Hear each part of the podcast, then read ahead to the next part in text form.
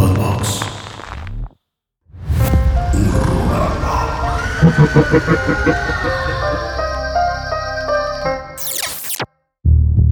Bienvenidos a una emisión más de este espacio, de este programa llamado Horrorama. Mike, ¿cómo estás? Además de cansado.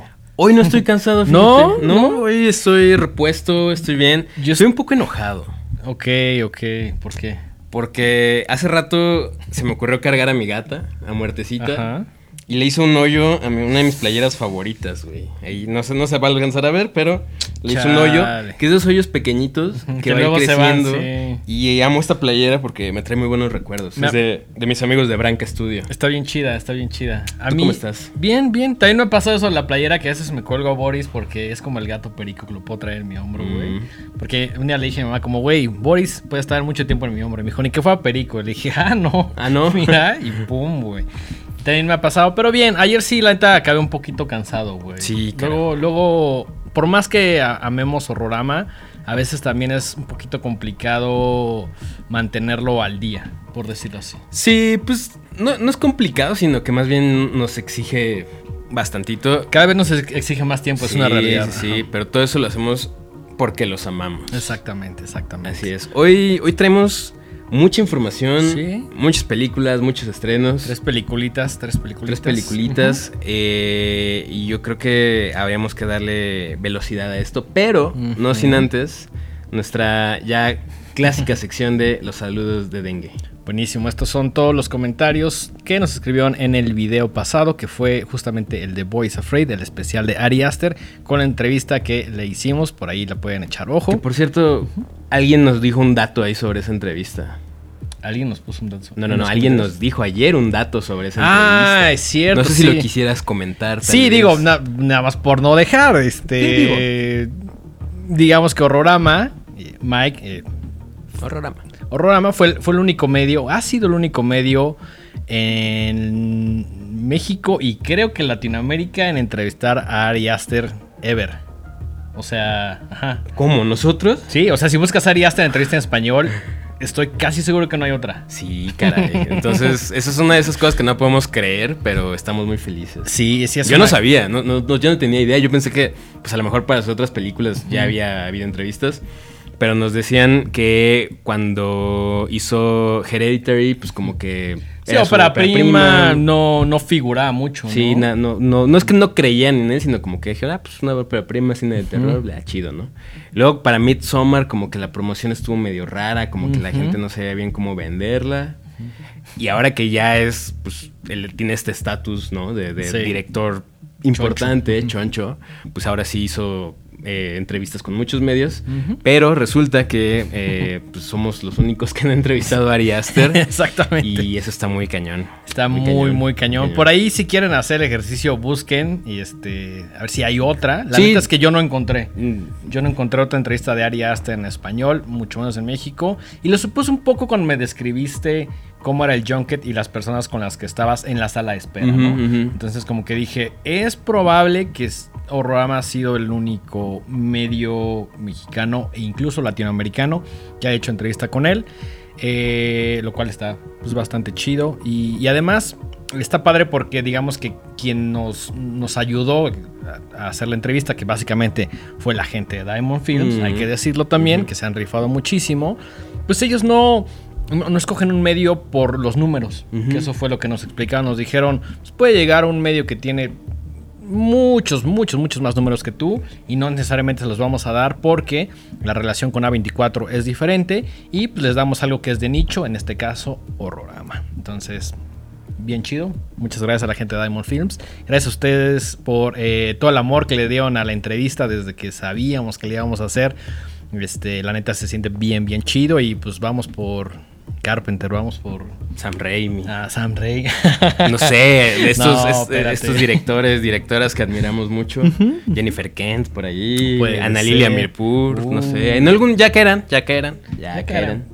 un- uno a uno van a ir cayendo. Un, un Panos Cosmato. Uy, no, no, Es- eso tiene que pasar en Necrocosm, que va a ser la siguiente película. sí, sí, sí. Así lo, lo estoy decretando. en Decrétalo, este dengue. Lo voy a decretar. No solo voy a decretar, voy a mandar 500 mails. güey. Así es. Eso es más importante que decretar a sí, veces. sí, a veces Ponerte la gente cosas, prefiere güey. decretar en lugar de ponerse a, a trabajar. a trabajar.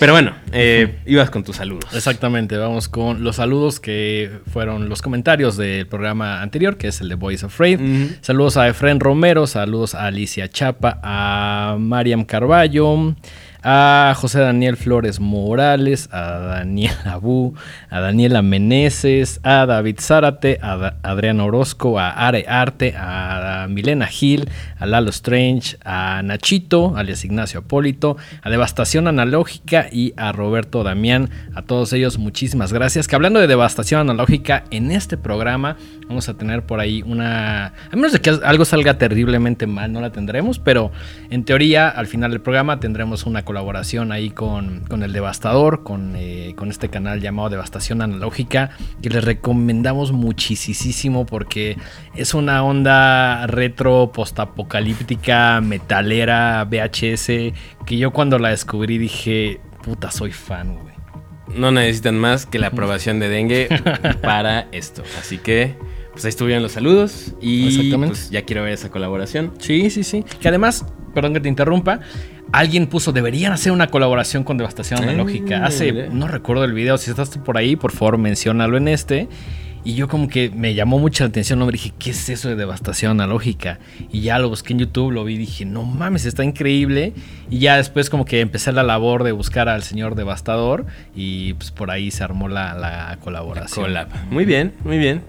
Pues bueno, eh, después de ya esta, esta sección clásica, ¿te parece bien si empezamos? Sí, venga, venga. En primer lugar, va- vamos a empezarnos así con algo ligerito. Vamos Algo a irle ligerito. subiendo Sí, ahí el, el- el volumen. El volumen. Va, va, va, va, va. Eh, vamos a empezar con esta película que se llama Bed Rest. La traen nuestros amigos de eh, Diamond Films y la dirige Lori Taylor. Exactamente. Que le además escribe y produce. Ajá, la, exacta- la escribe, la produce y la dirige y es su debut. Y ahí investigando, eh, pues veo que también está, ya acabó de escribir y está en producción de la siguiente entrega de este revival de una franquicia que creo que nos gusta mucho, que es eh, Final Destination. Sí, no toda la franquicia. No toda la franquicia. Pero definitivamente tiene Así sus es. joyitas ahí. Sobre todo las primeras. Sí, creo que en, en su momento, en los 90 sí fueron. No, no, 90 2000, más 2000. ¿no? 2000 era, sí, Más sí, 2000 sí. era. Por ahí sí, como que sí.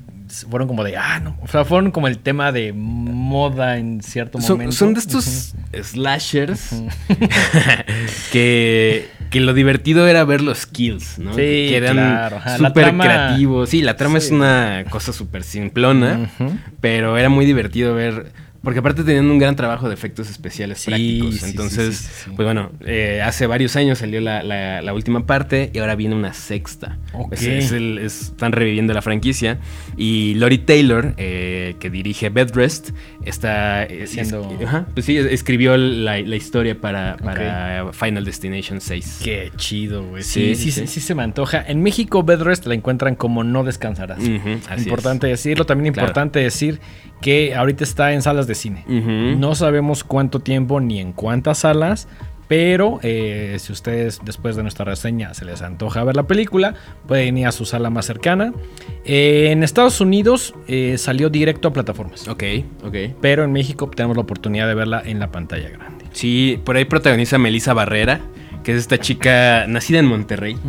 Regia. Regia, que pues saltó a la fama porque tuvo un papel muy importante en Scream 5 y todavía Sí. más importante en Scream 6. Sí. ¿No? Tenía, tenía anterior a eso, pues ahí incluso algunas novelas, varias cosas hechas en México. Y después dio el brinco. Y definitivamente yo creo que lo que más le dio notoriedad fue obviamente el tema de Scream. Que de hecho, esta película también es de, si no me equivoco, los eh, productores La de productora Scream. de Scream, Ajá, sí. Entonces, pues bueno, por ahí se armó un poquito el vínculo. Este. Melissa Barrera también. Es coprotagoniza un chico llamado Guy Barnett, Ujú. Que, híjole, siento que lo había visto en, unas, en otras cosas, pero la verdad es que me puse como a ver su, su- su- su filmografía. Y no, nada que te brincara la Nada mente. que me brincara y nada como que me llamara mucho la atención. De hecho, lo que más me llamó la atención es que salió en un remake de 2019 de Jacob's Ladder que se ve fatal. Híjole, Jacob's Ladder solo. Esas cosas que no se deben tocar, güey.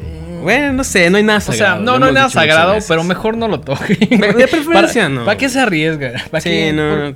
O sea, yo creo que está más chido que vayan a su casa, escriban una historia nueva y desde ahí hagan algo chido, ¿no? Eso es, mi- es lo que a mí me gusta.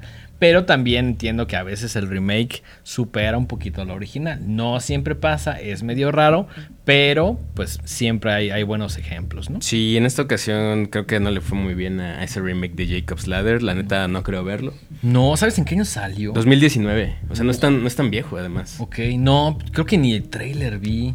Y aunque hubiera que visto sí vi el trailer, Sí. pero como que sí no. Y aunque hubiera visto el trailer, es, es Mm. como el. ¿Te acuerdas de The Thing? Que sacaron como. Bueno, yo la vi hasta en Netflix. Una precuela. Una precuela que. O sea, por varios motivos fue un desastre, ¿no? O sea, Sí. como, como que originalmente el director que hace algo chido, algo similar a la de Carpenter, a ese remake de es Carpenter. bien intencionado, pero no fue el, No, el no, mejor, no, no. la mejor pre- eh, sí, precuela. Sí, no, no, para nada. y eso que nada. sale esta mujer que me encanta, eh, Mary Elizabeth Winstead.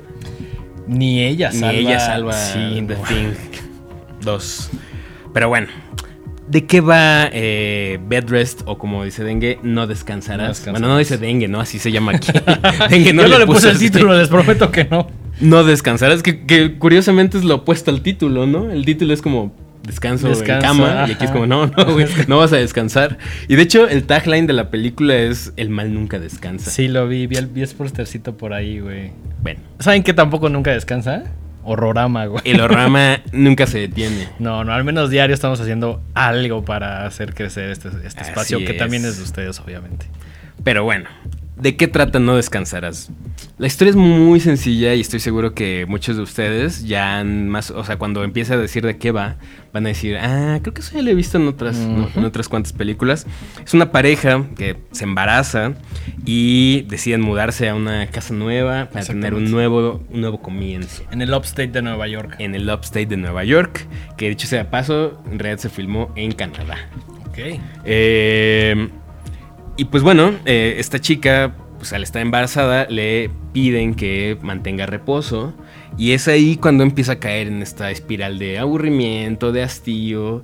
Y su salud mental aparentemente empieza a deteriorarse y pues empieza a pasar cosas raras, ¿no? Empieza a ver, a ver apariciones, no sabe si es su imaginación, no sabe si es eh, pues todo este tema del embarazo. Ahora el doctor le recomienda estar en, básicamente como lo conocemos en México, reposo absoluto, que es estar en tu cama, porque por ahí al principio eh, tiene un accidente y entonces pues, el doctor le dice no te puedes mover y su esposo trabaja un chingo y ella básicamente tiene que estar sola, ¿no? Por ahí hay alguien que le ayuda. Le ponen ahí como a una señora que le ayude, pero obviamente es una señora ahí medio tenebrosa, Ajá. ¿no? Y pues la trama se va desenvolviendo y vas entrándote de ciertas cosas como del pasado, de por qué están donde están, de ¿Por qué estás están- viendo estas cosas? Así es. Ajá. Y pues básicamente de eso se trata. ¿no? Sí, sí, tiene que ver ahí como un poquito con, eh, con el tema de, mm, eh, obviamente, del, del embarazo, de que también hemos visto en películas clásicas como Ro- Rosemary's Baby, Wes era un poquito una más nueva, eh, eso creo que está padre, también por ahí se trata el tema como de los fantasmas, el tema como de dejar algo pendiente. eh, De esas cosas que vas arrastrando de tu pasado y que no te dejan en paz. Exactamente. ¿no? El Y- duelo también. Claro, claro. Eh, pues es una historia muy sencilla. Es una historia un poco medio de fórmula. Sí, sí. eh, con algunos jumpscares ahí medio clichés, la Ujú. neta. Eh, y, y- y a mí lo que nunca me ha gustado mucho de estas películas es el, el- el portrayal de, de la morra que... o sea, y es que esto pasa en todas esas películas, ¿no? Así de que, oye, es que vi eso. No, seguro estás loca. Claro, sí, sí. No, es, que estás enferma. Es, es un, es, ajá, es un tropo muy.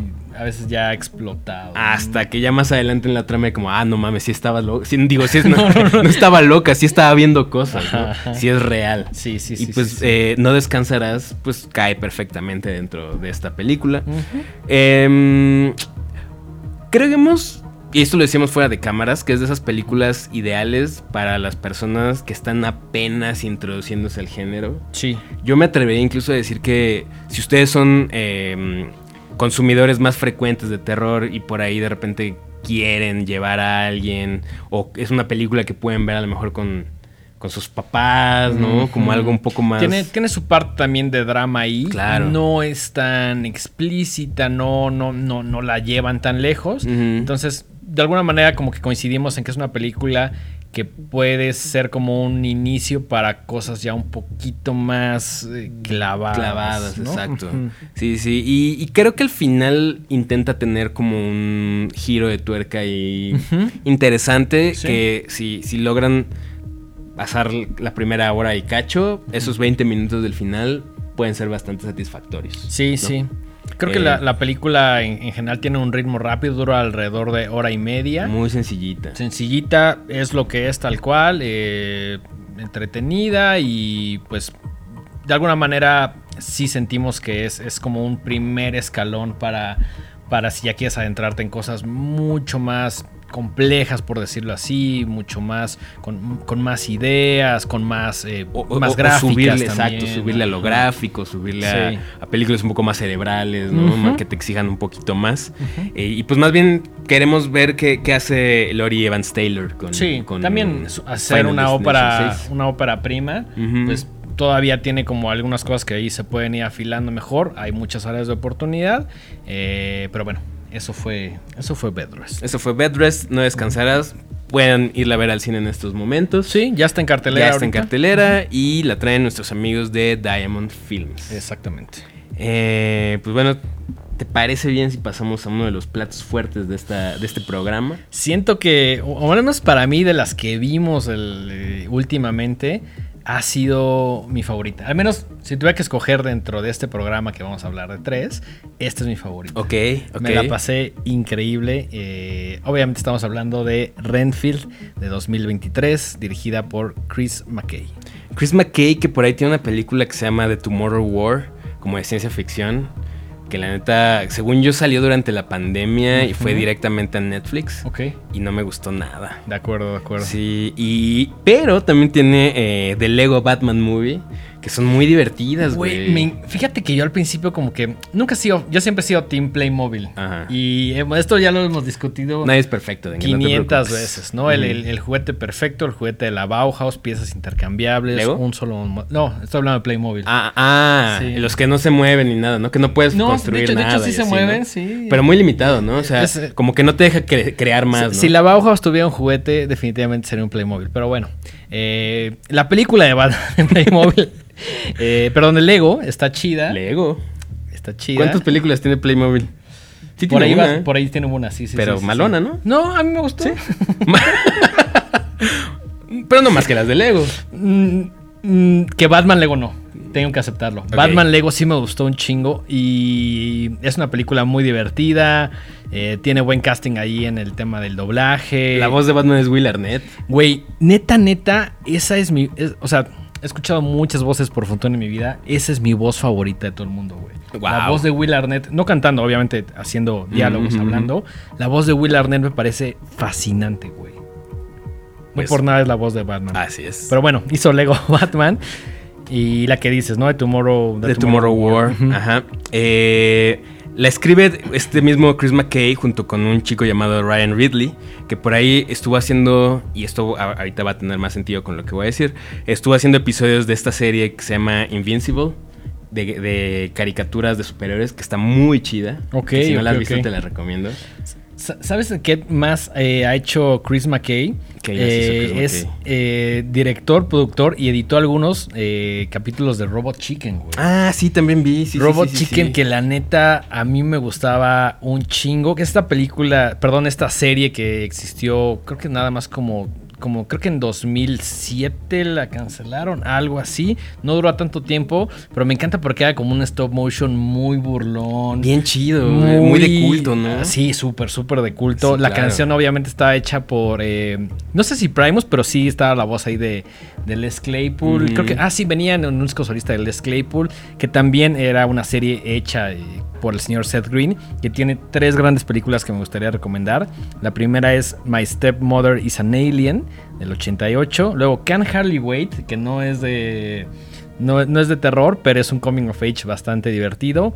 Y la última, Party Monster, que si a ustedes les gusta la moda, es una película demencial que sale ahí con Macaulay Culkin en una onda medio drag. Híjole, hace mucho que vi esa peli. Me encanta, güey. me encanta, me encanta. Pero bueno, continuemos con Christian McKay. Sí, pues Christian McKay escribe eh, Renfield junto con Ryan eh, eh, Ridley. que tiene, como mencionaba, Invincible, estuvo haciendo también episodios, escribiendo episodios para Ricky Morty y para esta serie que la neta yo no he visto, pero que mucha gente me ha recomendado que se llama Community. Okay. Ahora, ¿dónde se pone interesante esto? La produce Robert Kirkman que eh, en 2019 le picha la idea de Renfield a Universal y tal vez conozcan o recuerden a Robert Kirkman por eh, haber escrito cómics muy importantes, muy famosos como The Walking Dead. Y eh, toda esta serie de Marvel Zombies. Entonces, él también desarrolla, junto con Frank Darabont, The Walking Dead, la serie. Y pues también está involucrado con la creación de Invincible. Esta, esta serie que te decía de superhéroes. Y ahí es donde conoce a Ryan Ridley y pues se arma este equipo que pues luego le pichan a, Universal eh, Renfield y te digo, desde 2019 se anunció. Sí, de hecho yo por ahí había leído que incluso desde antes, como desde 2014 mm. ya querían hacerla, pero tuvieron un pedo ahí porque a Mommy le fue muy muy mal. Entonces, eh, de alguna manera como que esperábamos este regreso de los Universal Monsters o, como de ese universo. Que le llaman el Monsterverse. El del Monsterverse, pero creo que esta sí de alguna manera puede ser como una buena oportunidad para revivir a esos monstruos clásicos que tanto nos gustan, que están ahí un poco en stand-by, ¿no? Sí, que era una idea increíble. O sea, cuando, cuando se anunció esta onda del Monsterverse, se iban a hacer eh, reboots, remakes de, de, todos los monstruos clásicos. Y pues al final, ajá, como dice Dengue, eh, la, momia, no. le fue nada bien. La, momia empezó a hacer el, su viaje místico. Su viaje místico, güey. Y, pues valió queso el mm. proyecto de los, del Monsterverse y está como ahí en, pausa, como con algunas cosas que salen ocasionalmente.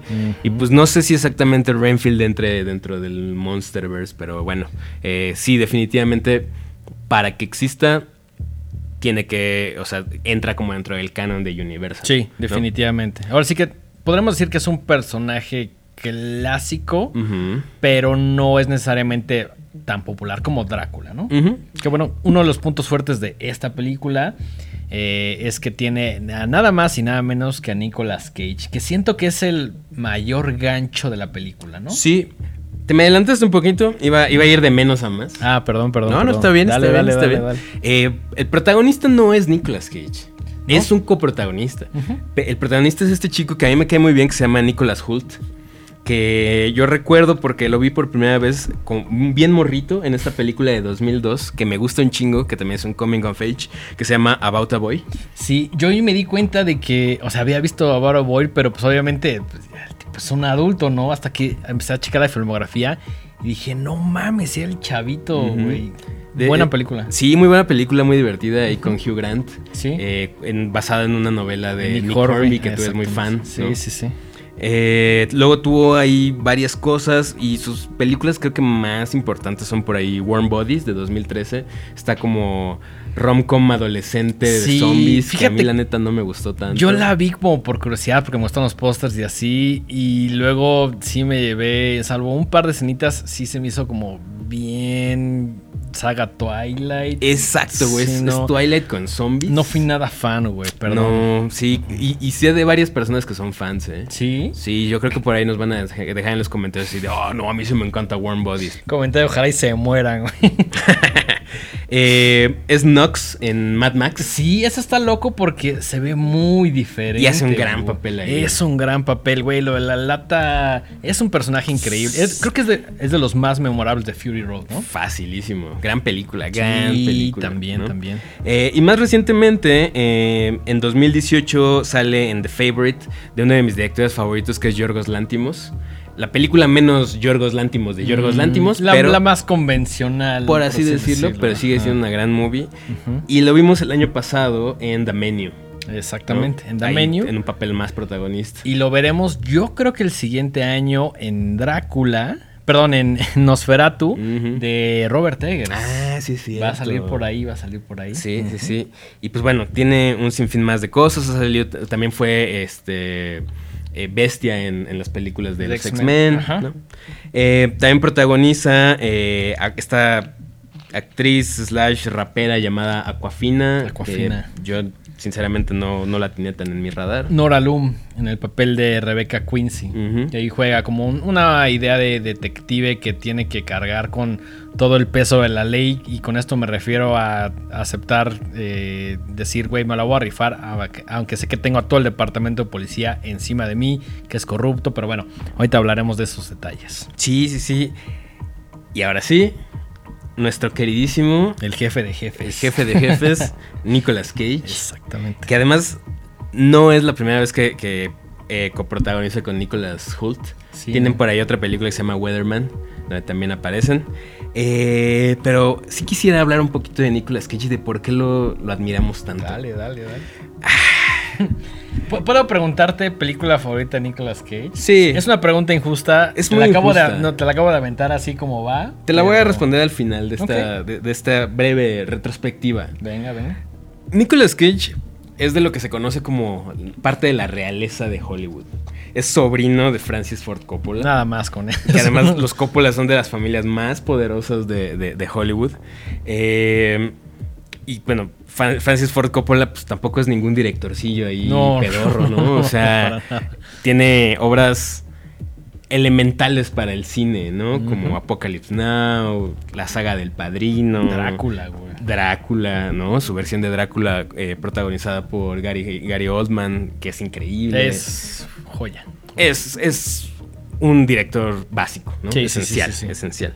Eh, Nicolas Cage tuvo su primer papel, en- o sea, un papel muy chiquito, en una película que una vez vi, la neta no me encantó, pero es considerada de culto, que se llama Fast Times at Richmond High, ajá. que dicho sea de paso fue la película que puso de moda los Vans. Sí, incluso si ustedes van a la House of Bands, saludos a la gente de House of Bands, van a encontrar un postercito ahí que cuando tiene un- una sala como llena como de memorabilia y cosas por ahí.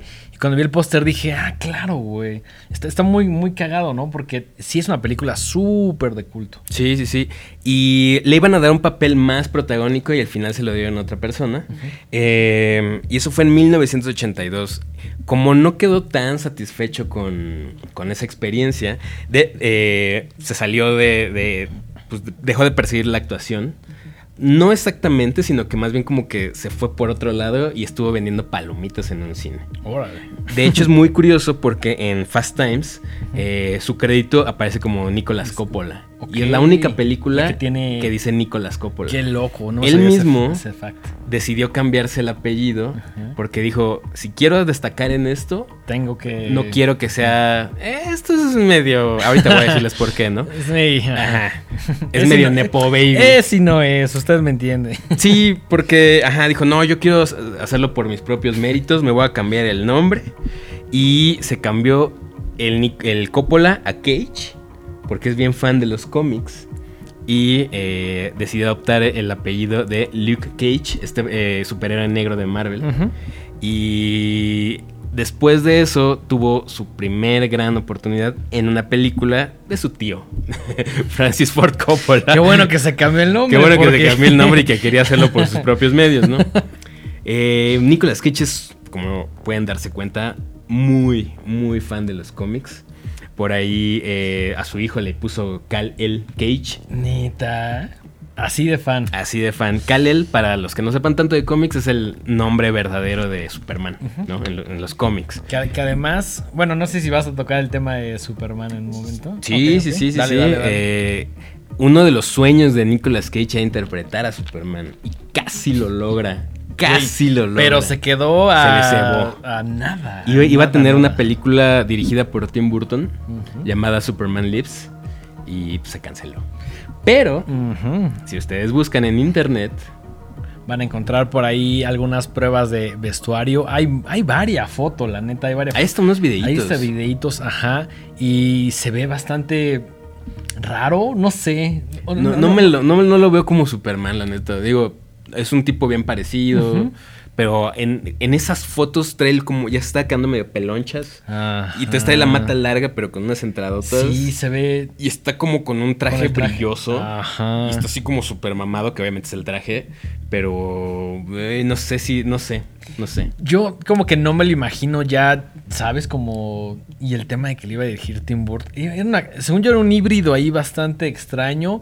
Nunca vamos a saber cómo salió eso. Pero bueno, si buscan en internet fotos, van a encontrar... Si ponen ahí Nicolas Cage, Superman, van a encontrar esas fotos. Y por ahí, como dice Mike, algunos videitos. Ahora, ¿por qué queremos tanto a Nicolas Cage? Bueno, ahora sí que tiene un rango muy amplio. Pero muy amplio. Tiene clásicos como Rumblefish, de su tío también, Francis Ford Coppola. Tiene una película que me encanta que se llama Rising Arizona, de los hermanos Cohen. Esa madre está loca, güey. Racing Arizona está... Tiene Wild at Heart, Tiene Wild at Heart, güey. de David Lynch. Nada más. Es que también, o sea, vayan nada más pensando los, o sea, los nombres de los directores con los que ha trabajado. Ajá, y vayan Ajá. haciendo una lista mental de esto que estamos Ajá. diciendo. Tiene Living Las Vegas, que es un peliculón. Eh, tiene por ahí también Vampire's Kiss. ¿no? Vampire's Kiss, que ya era el primer guiño a, a- Sí, sí, sí. a Ren, a que él se convirtiera en Drácula. Que, curiosamente en Vampire's Kiss no es un vampiro, sino No, él cree que es un vampiro. ¿no? Exactamente.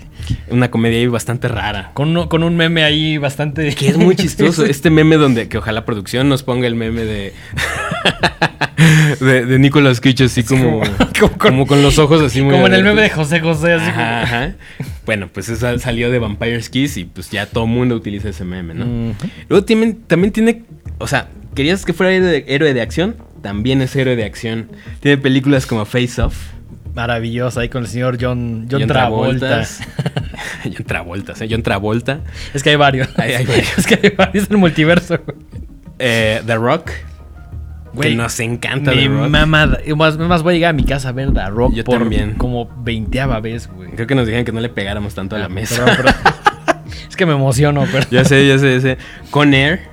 también cre- creo que es, la- menor de esas, Sí, pero sí, definitivamente no, no es una película que no nos haya gustado, al contrario. Snake Eyes. Snake Eyes no lo recuerdo tanto. Tiene un póster como. Sí, que está él así sentado. Ajá, No, no recuerdo tanto Snake Eyes, la verdad. 8 milímetros. Más recientemente Kikaz, ¿no? que también me, gustó mucho. Tiene verdaderos peliculones como Adaptation, donde interpreta dos papeles con un guion ahí loquísimo de Charlie Kaufman. Ok, creo que Adaptation no la vi. Uy, no mames, está ¿Está loquísima, güey. Loquísima. Tiene un peliculón que me encanta que se llama eh, Lords of War. Mm. Muy, muy buena también. Que por cierto está en Prime, si la quieren ver. Y bueno, ya más para acá y más como parte del universo Rama, Mandy. Mi película favorita de los últimos 10 años. Así, nada más. Tal cual. Pig. Perro peliculón que les recomendamos. si no visto. 2019. Creo que sí, 2019 o 20. 20. Ajá. ajá. Eh, Color out, out- Out of Space. Me encantó también porque se ve muy Mandy. Creo que tú no la amaste, Pero es por, Por el tema razón, Lovecraft, Es una buena película. pero sí, es buena película. Creo que también está en Prime. Hasta salió en Grindhouse. Sin créditos, pero salió en Grindhouse. ¿Qué persona? ¿En, en la En- de, en la de- Robert- en Plan Terror? En las dos sale. En uno es. Fumanchu. Ah, en los trailers estos. Ajá. Ah, claro, claro, claro. ajá. Y en la otra no me acuerdo cuál es su otro papel, pero hace dos papeles. Sí recuerdo el de Fu Manchu Sí. porque los trailers luego los subieron como a Sí. YouTube. Sí, sí, sí recuerdo. Ajá. Y también tiene reverendas porquerías como City of Angels. Sí, que lo único memorable es esa canción de Google Dolls, que a mí sí me gusta. Sí. A mí sí me gusta la neta. La canción o la película. La canción. Ah, sí, no, la canción. Sí, no, sí, los Angels es una cosa uber cursi que no, no, no, no profundiza nada el tema del amor, perdón. Tiene dos películas, no una, dos películas de Ghost Rider. Malérrimas. Solo vi la 1 y. Híjole. Puta, mal. Sí, no, no, no, no. La mandolina del Capitán Corelli, que también una cosa así súper cursi de la guerra. No, no, no, una cochinada. Tiene este remake horrible de Wicker Man, Ah, que sí, también es muy sí. famoso por. Ajá. Que ojalá también producción nos ponga acá atrás. Sí, por el, el clip ese de The Beast, not the Beast. Exactamente. Donde grita, actúa Ajá, tiene- exageradísimo. Sí, sí, ¿no? sí, sí, sí. Entonces, pues bueno, creo que razones de sobra hay para amar a Nicolas Cage. Además, también creo que es un güey como muy excéntrico. O sea, es de estos ricos excéntricos que agarran y dicen como de, güey, quiero comprar esta madre y va y la compra. Y luego llega a su contador y dice como de, güey, ahora por comprar esta cosa va a tener que hacer esa película. Y el güey dice, va, no hay pedo. o sea, como que, Claro. como que sí ha estado varias veces cerca de la bancarrota. Sí. Y por eso ha tenido que aceptar como unos papeles ahí que incluso yo creo que él considera medio cuestio- cuestionables. Sí, seguro. Siento que es un, un actor que en general, a pesar del rango tan amplio que tiene, que tiene como cosas como muy dispares, ¿no? O sea, como- Creo que por eso me cae también. O sea, lo ves en una película increíble y al día siguiente lo ves en un bodrio así asqueroso. Pero pues También sale muy feliz así. También sale en Family Man, que es una película muy cursi, Family pero me gusta mucho. Sí, Se me hace una sí. película con mucho corazón. Es muy navideña, es como esas películas para ver en Navidad. Claro, ¿no? y para ver en, en pareja y en Navidad. Si usted tiene pareja y si usted está viendo esto en Navidad, quite este video y vaya a ver Family Man. Sí, más reciente también lo vimos con Pedro Pascal ahí en Ah. The Unbearable Weight of Massive Talent. Hace mucho no me reía tanto en la en una sala de cine. Sí, me la lo pasé súper bien. Es una cosa ahí Ujú. exageradísima donde él Ujú. se interpreta a sí mismo. Eh, sí, es, es una película muy, muy divertida, muy, muy meta también. Eh, yo creo que por, eh, por eso y muchas cosas más amamos al señor Nicolas Cage. Que- quería hacer esta breve retrospectiva No, sí, porque perfecto, lo, lo perfecto. queremos mucho. Pero regresando a Renfield, eh, se- bueno, como ya lo habíamos mencionado, uno de los sueños, aparte de Superman, eh, de, de Nicolas Cage, era interpretar a Drácula. ¿no? ¿Por qué no me extraña? Ni a mí. Eh, el, el Chris McKay dice que de forma indirecta quería que fuera una secuela de la Drácula de 1931 de Ujú. Todd Browning. Y de hecho es muy chistoso porque cuando vean la película va- hay unos clips donde insertan digitalmente a Nicolas Cage con, en, en lugar de, de Bela Lugosi. Exactamente. ¿no? Y, es de los mejores momentos de la película. Y la neta se ve bastante bien, ¿no? Que recordemos que por ahí en la de Todd Browning de 1931, eh, el actor Dwight Frye eh, sale como de Renfield, ¿no? Que también, y esto es algo que muy probablemente te acuerdas, en la de Bram Stoker, Francis Ford Coppola, es Tom Waits, güey. Tom Waits. Tom Waits. Haciendo un papel increíble. Sí, y que reconoces más, creo que por la voz, güey. Sí. Ya sabes, porque tiene esta voz así como, como si hubiera tragado clavos y whisky, Como si, como si de verdad se estuviera comiendo insectos. ¿no? Exactamente. ajá. Así es. Eh, ahora, curiosamente, eh, en, en Renfield, la- el maquillaje, algunos eh, manierismos e incluso como parte de la vestimenta de, de Drácula están más inspirados en Lon Chaney. Eh. Particularmente en este personaje de esta película que, que se destruyó en los, en los, eh, incendios de, de De la, Warner. de la Golden- Metro Golden Mayer Ok. eh, de London After Midnight, ¿no? Entonces el sombrerito, los dientes, como estos eh, gestos así bien exagerados, están un poquito más inspirados en Lon Chaney Sí. que en, eh, eh, que en Bela Lugosi. Ok. ¿No? Eh, y curiosamente no es la única película este año que vamos a ver con Drácula. También viene El último viaje del Demeter. Sí, que por ahí la trae eh, la gente de Diamond Films. y- Mm, no, es Universal. ¿Es Universal? Sí. Universal. Universal, Universal. Universal. Pero le pusieron otro nombre aquí, creo que se llama Mar Rojo Sangre o algo así. Tenía un título que no tenía nada que o al menos no tenía de meter en la. Mm, en- no, le cambiaron el, nombre. ajá. ajá. Y pues bueno, eh, ¿de qué trata Renfield? Pues tal cual vemos a- a- al señor Renfield arrastrando esta maldición de ser el achichincle de Drácula. Exactamente. Y es como la chichincle de Drácula y ya lleva, o sea, ya han pasado como 90 años que este güey está chambeando. A Drácula ya no lo está viendo bien. Al principio de la película se ve como unos curas le ponen una verdadera Madrina. Madrina así sabrosa. Y pues digamos que está como recuperándose.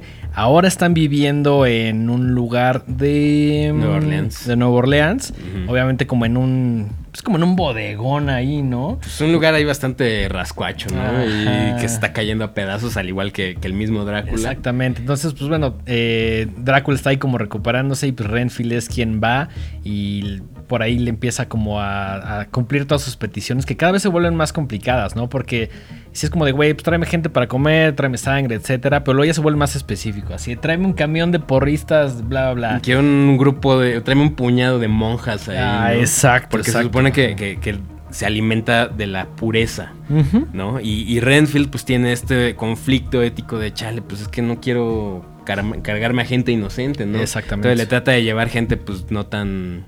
De, moral medio cuestionable. Eh. Y pues a Drácula no le hace nada a esto, ¿no? Es como comer snacks en lugar Sí. de, de- de nutrirse bien. Y por eso es tan, tan tardado este proceso de regeneración. Exactamente. Y también, eh, de alguna manera, como que Renfield tiene el tema de la inmortalidad.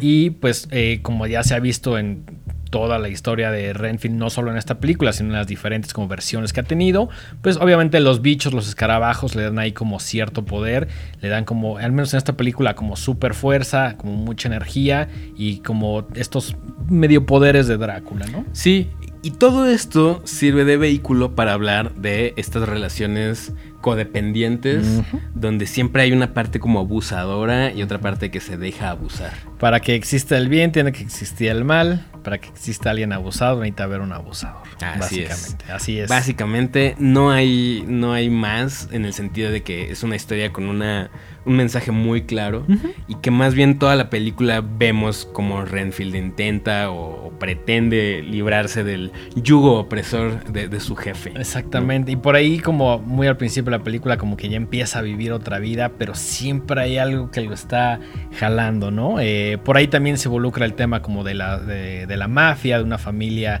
ahí que son los Lobo, eh, que yo pensé que iba a tener como un tema ahí más eh, licántropo. En algún momento yo también pensé que iba a ir por los licántropos. No, es, es nada más como. Porque cuando dije, ah, la familia Lobo, como que dije, ah, Lobo, Lobo. Que vuelva el comisario que Lobo. vuelva el comisario Lobo, güey. Eh, pero no, pues nada más es como ahí una, una de estas grandes mafias de gente muy poderosa en Nueva Orleans que también se ve por ahí inmiscuida. Como les contábamos, el personaje de eh, Aquafina eh, interpreta a Rebecca Quincy, que de alguna manera como que ve los poderes de Renfield y dice, no mames, este güey es un héroe, ¿no? Sí, y al principio, como era de esperarse, se asusta, ¿no? Es como Sí, de, como que ¿cómo, es que tenga esta fuerza sobrehumana? ¿Cómo es que. ¿Cómo- eres un tetazo, pero además Ajá. puedes casi casi partir a una persona en dos con tus manos? ¿no? Exactamente. Eh, ¿Te gustó? Sí, sí, la verdad es que honestamente llevaba expectativas bajas.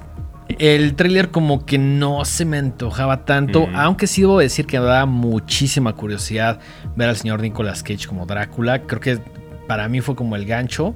Eh, por ahí la gente de, de Universal me invitó a verla, estuvo súper chida. No las vimos al mismo tiempo por un tema de, de- De agendas. de agendas básicamente, pero la pasé, la pasé súper bien, una película muy divertida. Éramos una sala chiquita ahí en las Ujú. oficinas, pero la neta estuvo bien, bien chido. Todo el mundo estaba riéndose, muy violenta, muy sangrienta, muy exagerada, pero como muy En el buen coherente. sentido, ¿no? Ajá, como O sea- muy coherente dentro de, de- de- de este contexto de- del universo que está creando Chris McKay. Eh, la disfruté muchísimo, la recomiendo. Creo que es, es pura diversión, güey. Es pura diversión. es tal cual, ¿a ti te latió? Mucho, güey. También la disfruté bastante. No, no traía ni expectativas altas ni bajas. Entré así como dije, pues a ver qué Pues, a ver, ajá. Y sí, obviamente yo quería ver estos, estas actuaciones exageradas. ¿no? De, de Nicolas Cage y, y las obtuve. Sí. Y, y al final me encontré con personajes muy carismáticos, muy entrañables. A mí Nicolas Holt me cae súper bien. Sí. Entonces, eh, siempre tiene, siempre hace estos, estos papeles como del güey muy galán, pero bien teto. Y eso me, me da mucha risa.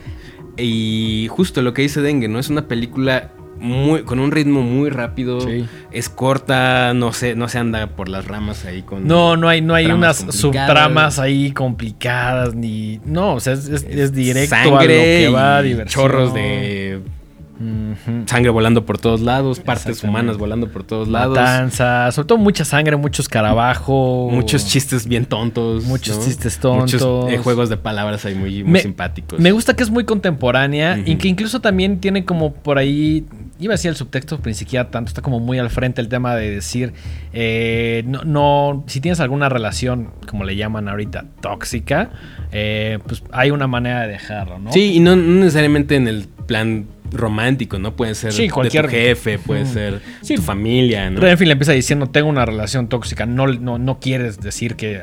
eh, que trabaja con Drácula, porque pues, Ujú. es obviamente algo como muy extraño, pero al final del día las relaciones tóxicas, entre grandes comillas, o conflictivas, como quieran ustedes llamarla, pues puede ser con tu amigo, puede ser con tu novia, puede ser con tus papás, con tu jefe, con cualquier persona que puedas tener alguna relación. Y creo que este es un tema que sí se aborda y te también entre grandes comillas como medio empodera a decir, bueno, si no quieres estar en una relación, puedes dar el primer paso y eventualmente dejarla y recuperar pues como tu todos aquellos valores que tenías inicialmente, ¿no? Así es. En resumen, se la van a pasar Sí. bien, se van a divertir, se comen sus palomitas, su refresco y pasan hora y media de diversión. Exactamente. ¿Cuánto crees que costó Renfield? ¿Unos 20?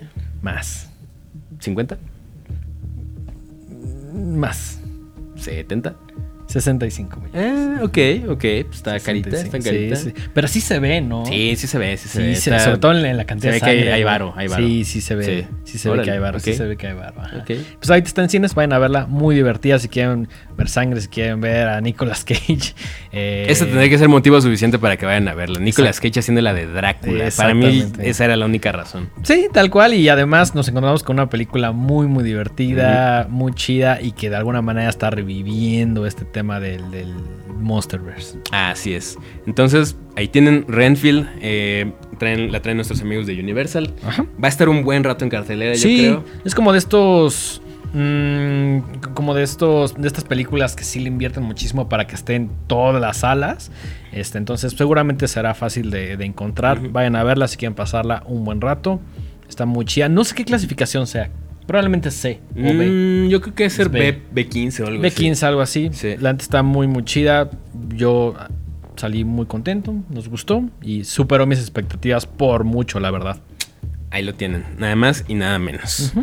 Eh, por último, ya llegando a la recta final de este programa, queremos hablar de una película que eh, pues nos va, nos dividió un poco, no nos dividió tanto las opiniones, pero No. creo que no nos, nos gustó de diferente forma. Exacto. Estamos o por hablando- diferentes motivos. O por diferentes motivos. Estamos hablando de Holy Spider, Araña Sagrada, de 2022, que traen nuestros amigos de Cine Caníbal. Exactamente, ve Caníbal que trae, eh, pues hay un montón de cosas que, que tuvimos la función de Infinity Pool, muchas cosas que parecería que no van a llegar. Ahí la verdad es que siempre mete la mano Cine Caníbal y dice, yo la traigo. Esa película que crees que no va a llegar, yo la voy a. Por ejemplo, ya viene eh, su estreno la próxima semana de Juegos Inocentes, que es una película eh, que nosotros reseñamos hace mucho y que creímos que jamás iba a llegar. Sí, ¿no? Y casi año y medio después está llegando a las salas de cine. Gracias a la Por gente ahí, de por ahí tendremos boletos, Sí. entonces estén muy atentos.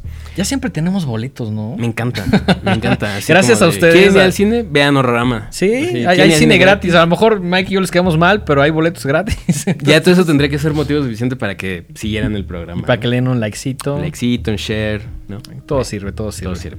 Eh, Holy Spider es una producción danesa, alemana, francesa, sueca, jordana. Es una. Es un- Es un. Es un conglomerado ahí loco. Loco, es loco. muy, muy internacional esa película. Es una película que está hablada en persa y está escrita y dirigida por Ali Abasi, que pinta para ser uno de estos directores que va a dar mucho de qué hablar Sí. y que tiene una carrera súper, súper, súper prometedora.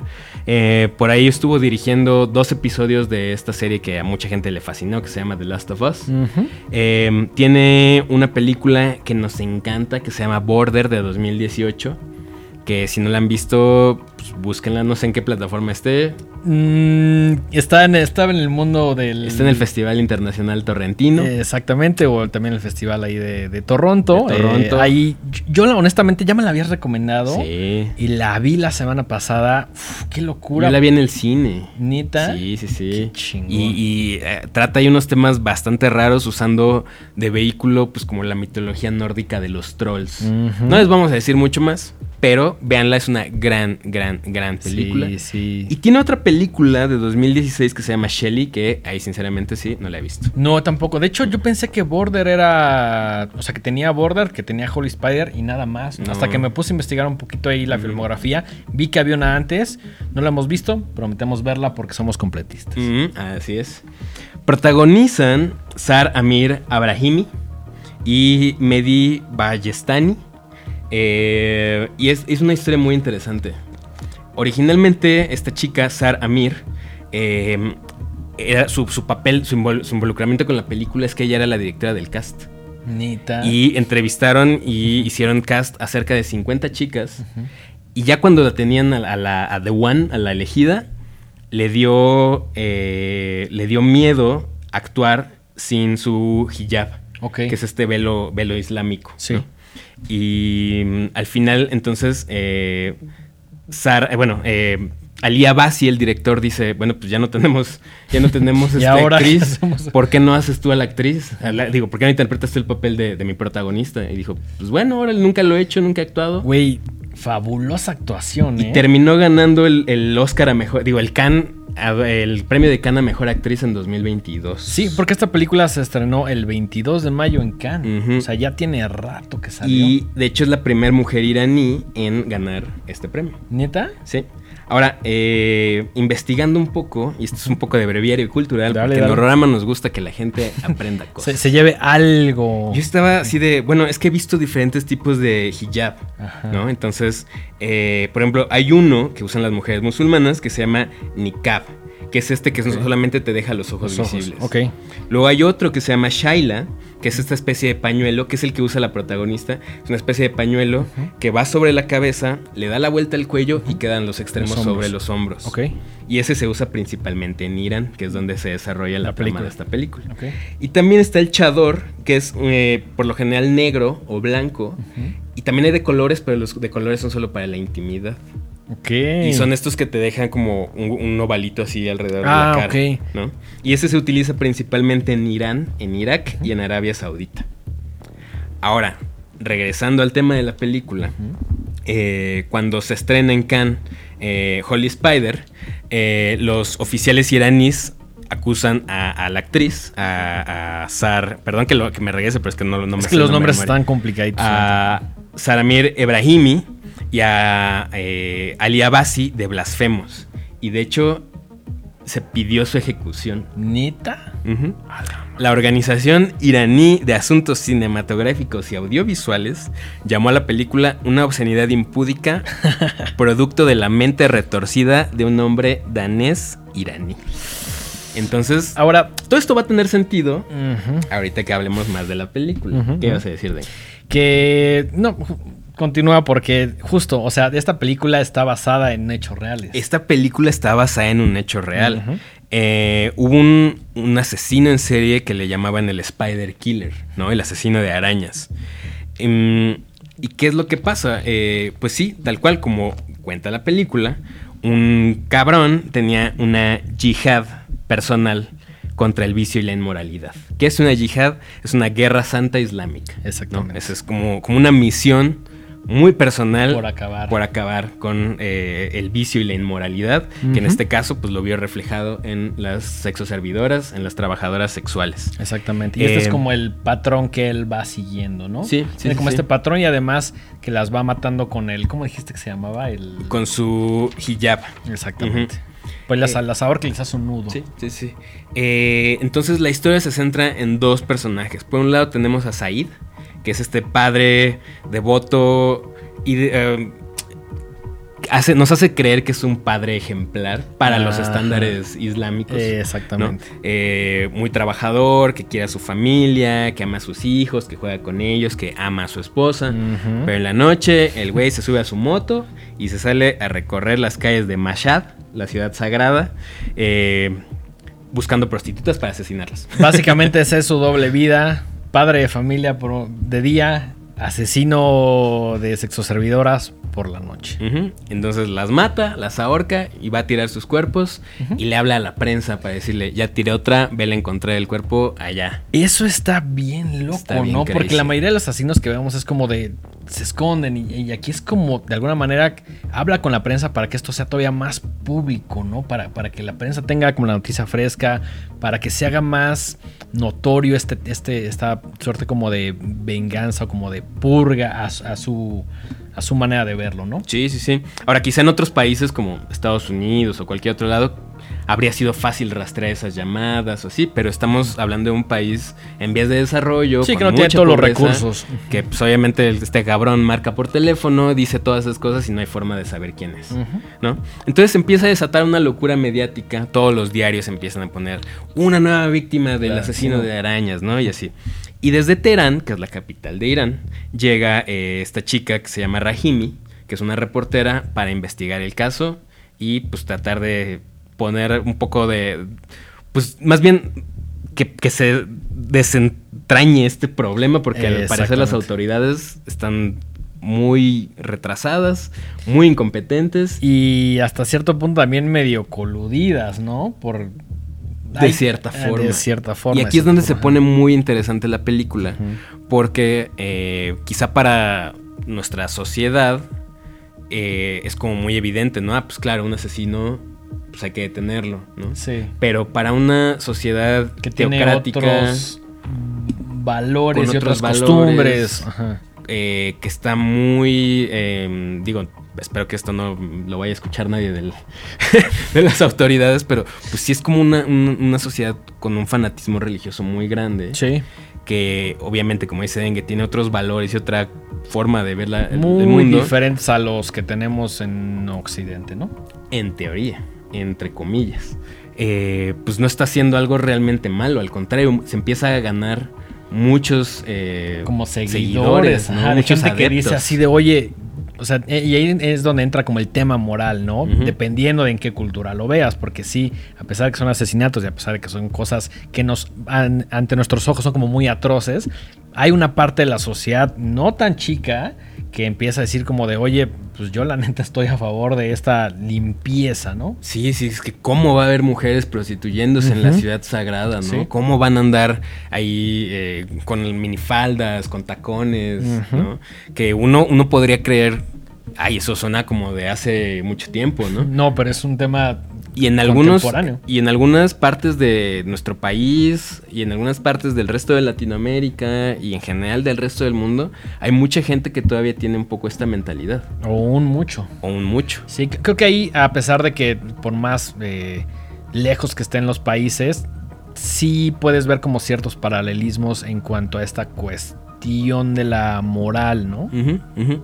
En un año se aventó 16 muertes. Exactamente, del 2000 al 2001, 16 muertes. Y esto obviamente sucedió en la vida real. Sí, sin embargo, y esto es muy importante que esto que menciona Dengue, eh, el director eh, Ali Abassi sí hizo un par de cambios para eh, que la trama fluyera un poquito más. En la película, eh, Rahimi, esta reportera, em, se va a hacer pasar por prostituta encubierta para cazar, para tratar de, de encontrarse con el asesino y pues, investigar de...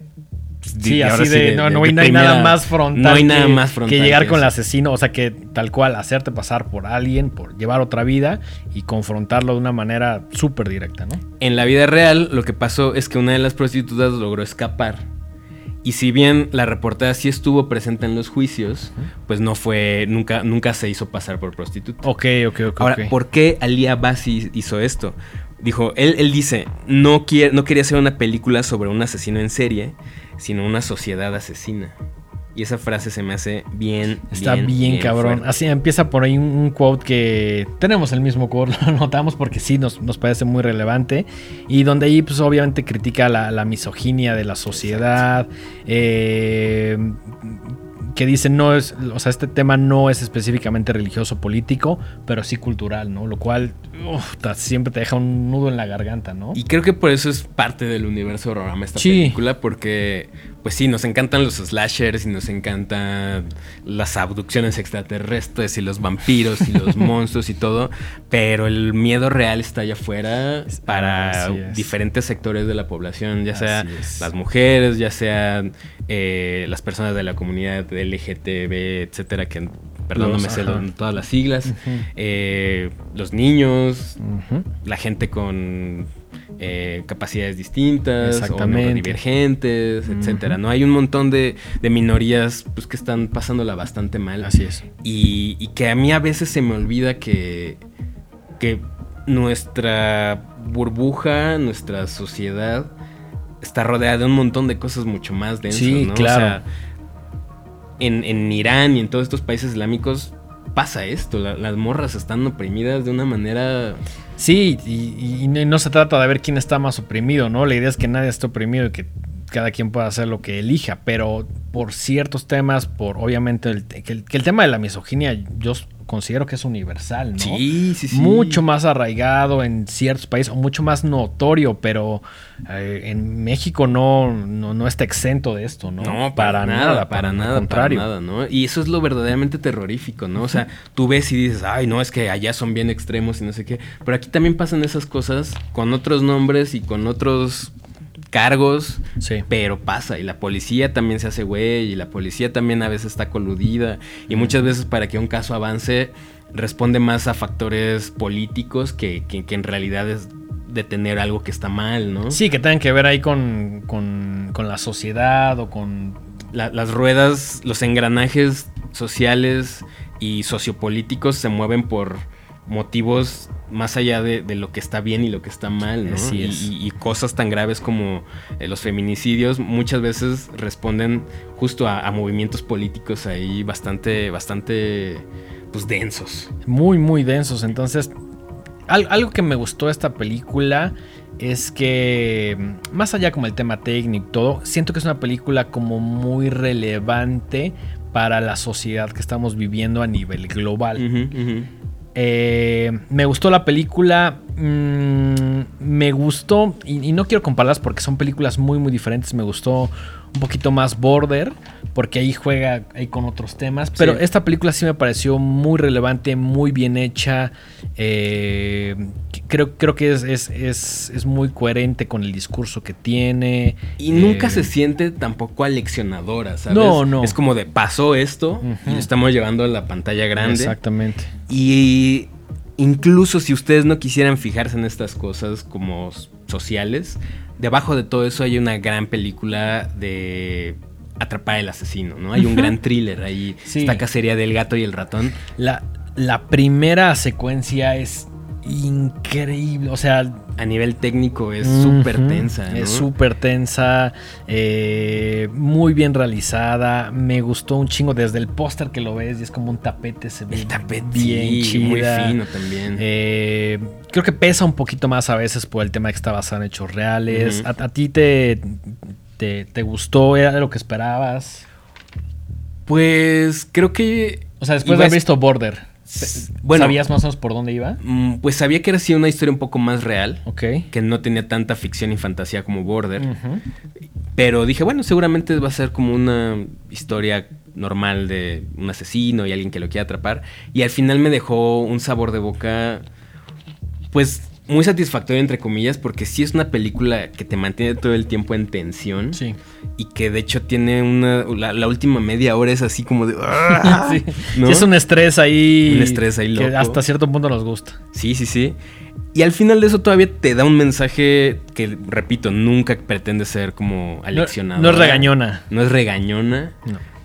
Sino nada más es como de el mundo está así de jodido. Y el mundo es un lugar bastante oscuro y bastante tenebroso Es- por sí mismo, ¿no? Esta es la configuración del mundo y tal cual Alia va, se agarra y dice, esto es esto. O sea, que también por ahí hay un documental de que se, que se llamó eh, An Along Came a Spider. Ujú. Que creo que por ahí tuvieron como algunos temas legales de que creo, creo que el director como estaba como medio demandando. Entonces, Ok. Abbas, Abbas sí se metió en un pedote por esta película. le- le- güey. les han- o sea, además de que eh, los oficiales iraníes ya, ya pidieron su ejecución, No, les llegaron una cantidad loca de, de amenazas de muerte a tanto a la actriz como al director. Y seguramente, obviamente, también a los, a los productores. Y hasta los güeyes que fueron a ver al cine. Hasta a esos güeyes les tocó. ¿Sabes si se exhibió? O sea, ¿Dónde? en... ¿En Irán? Ajá. No sé. No, habría que investigar. Habría que dato. investigarlo porque Yo creo que no, güey.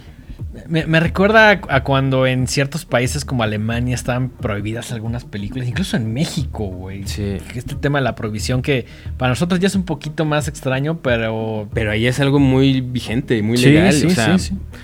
una mujer puede andar con su velo y si está ligeramente mal puesto ya es motivo de encarcelamiento y hasta de muerte, ¿sabes? O sea, entonces no, no sé cómo sean las políticas para exhibir películas Claro. allá, pero si le fue tan mal con las autoridades, pues yo creo que difícilmente se exhibió en ese país. o en Sí, yo, yo, creo, que- yo creo que no. Yo creo que, eh, o sea, se estrenó en Cannes mayo y después fue como de, pues llévenla a otros lugares del mundo para que vean este pedo, pero sí dudo muchísimo que, que se haya estrenado en Irán.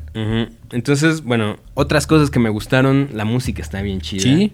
Eh, te muestra ahí como unos eh, vistazos del underground iraní y sin sentirse como si fuera estas películas que, que luego llamamos de porno miseria, donde, donde se trata como de glorificar o O romantizar, romantizar, ciertos sí, sí, sectores muy bajos de la sociedad. Ujú. Nunca se siente así. No. Eh, y al final del día tiene grandes actuaciones, gran ritmo, gran dirección. Es muy entretenida Es y, muy y me gusta el, tema de que le van subiendo el volumen, Sí, ¿no? sí, Que- sí. Que, para mí la primera secuencia es puta increíble, después hace como una pausita y ahí empieza a construir otra vez sobre lo que ya te diste cuenta de que más o menos va la película. Pues sí, al final es eso, ¿no? Nos hace cuestionarnos qué tan realmente lejanos estamos de estas sociedades aparentemente ultraconservadoras cuando también lo tenemos en el patio, en el patio trasero. ¿no? Tal cual. Y, y esta sociedad que no se toca el corazón y que prefiere apoyar a un asesino y decir, no, es que lo que está haciendo está bien, antes de eh, cuestionar por qué hay pobreza, por qué hay drogadicción, Ujú. por qué una persona se tiene que prostituir para sacar adelante a su familia y a sus hijos. Y pues ya. Un- un- una película que es muy, muy, muy diferente a Holy Spider, eh, Boondock Saints. Al- La película pues, sí es divertida y es de acción y muchas cosas ahí. Este, pero al final sí, eh, como en los créditos, hay un debate ahí como de, oigan, pues estos güeyes al final del día son asesinos, sí están matando a puro mafioso, a puro matón, a puro güey que ha hecho cosas horribles. Y ahí es donde la sociedad empieza a decir como de, yo sí estoy a favor de que los maten. Mm. Y otros como de, no, incluso ves personajes que están como filmando que dicen como, güey, estoy de acuerdo. Dice como, no mames, ¿cómo estás de acuerdo? Te están matando. Es como, si están matando, pues están matando a güeyes horribles. O sea, ya sabes, como este, est- esta pregunta que al final te arroja la película, me recordó un, un tanto a Boondock Saints. Ok, ok. Pues bueno, vayan a ver Holy Spider. Eh, al final, pues son películas que no tienen una exhibición muy grande en salas, eh, en salas comerciales. Sí, entonces hay que apoyar estas películas. Hay que ir a ver películas tanto muy taquilleras como más independientes o de lanzamientos más limitados, porque queremos que sigan llegando, ¿no? Exacto, sí, sí, o sea, si nosotros vamos a las salas y apoyamos, pues obviamente le damos la oportunidad a Cine Caníbal, a otras distribuidoras que no tienen todo el nombre o todas las posibilidades de traer lo que quieran para que sigan trayendo películas que obviamente queremos ver en la pantalla grande, que por ahí vemos en un trailer en YouTube y decimos qué chido, quién sabe si llegue, entonces por eso creo que es importantísimo, al igual que Infinity Pool.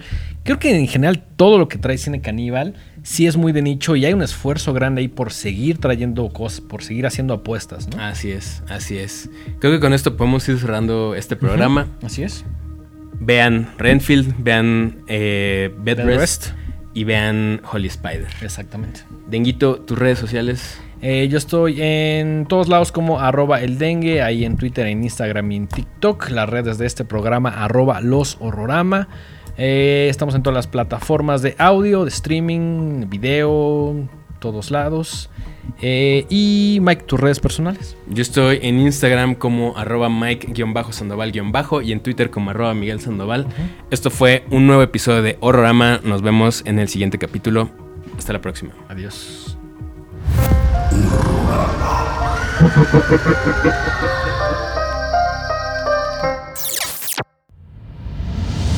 Esto fue una producción original de Podbox. Suscríbete y escúchanos en todas las plataformas de podcast.